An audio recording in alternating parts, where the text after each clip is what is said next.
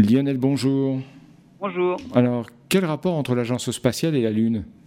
Bah, Finalement, l'Agence spatiale européenne s'intéresse très sérieusement à la Lune.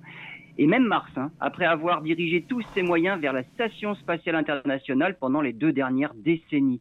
Parmi les nouveaux contrats dédiés à l'exploration spatiale, 60% sont consacrés au programme lunaire, 30% le sont pour la planète rouge et les 10 derniers pourcents à la maintenance de la station spatiale.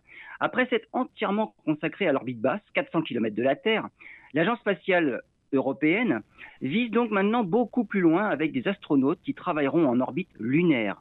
L'ESA finance l'étude d'un alunisseur polyvalent.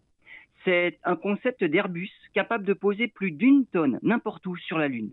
Ce sera un atterrisseur autonome capable de choisir lui-même sa zone d'alunissage et de s'y poser précisément et en douceur.